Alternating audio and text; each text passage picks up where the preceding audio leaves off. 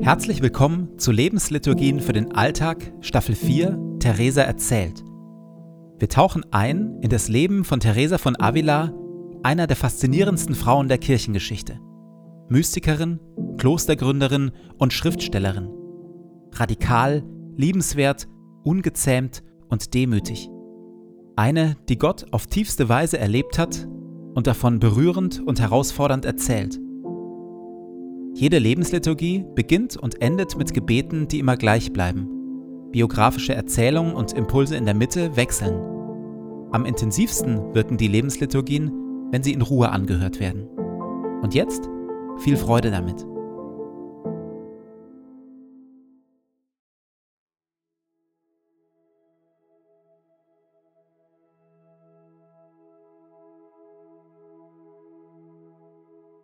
Zu Beginn meines Betens lege ich zur Seite, was mich beschäftigt, und lasse es ruhig werden in mir.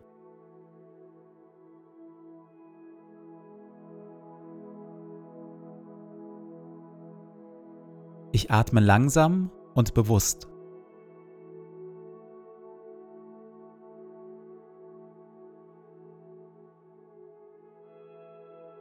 Ich sammle mich und bin ganz da.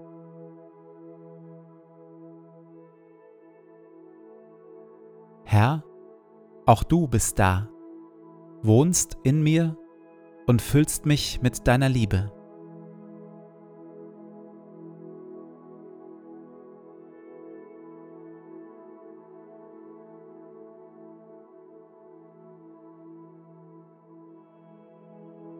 Ein Gebet von Paulus. Und so kniee ich nieder vor dem Vater, dem wahren Ursprung von allem, der unerschöpflich reich ist an Macht und Herrlichkeit. Mein Gebet ist, dass Christus aufgrund des Glaubens in euren Herzen wohnt und euer Leben fest in der Liebe verwurzelt ist. Das wird euch dazu befähigen, die Liebe Christi zu erfassen in all ihren Dimensionen, in voller Breite, in voller Länge, in ganzer Tiefe und all ihrer Höhe. Ja, ich bete darum, dass ihr seine Liebe versteht, die doch weit über alles Verstehen hinausreicht, und dass ihr auf diese Weise mehr und mehr mit der ganzen Fülle des Lebens erfüllt werdet, das bei Gott zu finden ist. Ihm, der mit seiner unerschöpflichen Kraft in uns am Werk ist und unendlich viel mehr zu tun vermag, als wir erbitten oder begreifen können, ihm gebührt durch Jesus Christus die Ehre in der Gemeinde von Generation zu Generation und für immer und ewig. Amen. Noch einmal ein bisschen Bruder Lorenz zum Einstieg. Die heiligste, gewöhnlichste und nötigste Übung im geistlichen Leben ist die Wahrnehmung der Gegenwart Gottes, dass man an ihr seine Lust hat und sich an die Gemeinschaft mit Gott gewöhnt.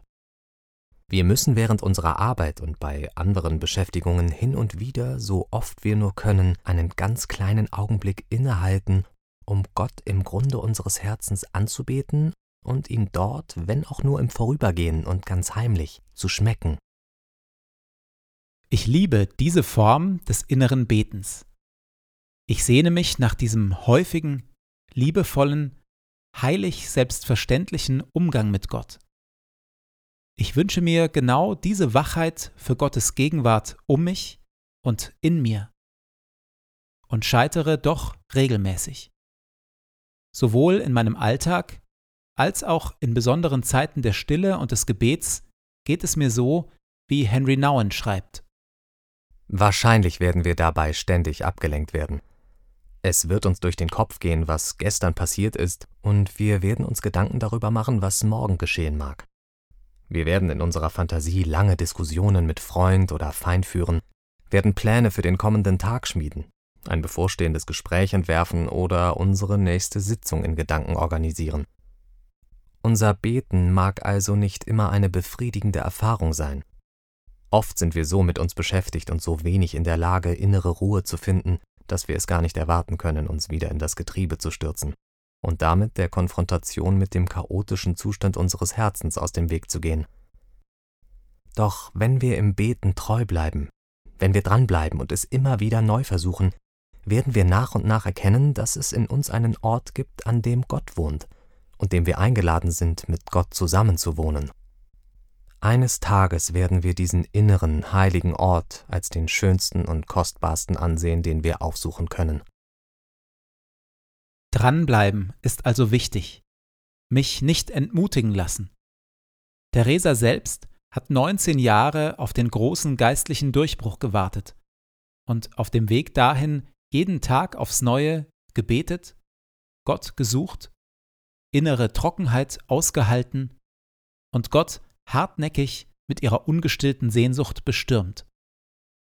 Auch Bruder Lorenz, bei dem alles so leicht und selbstverständlich daherzukommen scheint, schreibt an anderer Stelle In den ersten zehn Jahren im Kloster habe ich viel durchgemacht. Meine Einsicht, Gott nicht so zu gehören, wie ich es eigentlich wollte, und meine Sünden, die mir immer vor Augen waren, waren Ursprung aller meiner Leiden. In dieser Zeit kam ich oft zu Fall, stand aber immer gleich wieder auf. Eines Tages, als ich schon dachte, ich müsse meine Tage in dieser Verwirrung und Unruhe zu Ende bringen, fand ich mich plötzlich verändert. Meine Seele, die bis dahin stets in Unruhe war, befand sich nun in einem tiefen inneren Frieden, als ob sie an ihrem Zentrum und Ruheort wäre.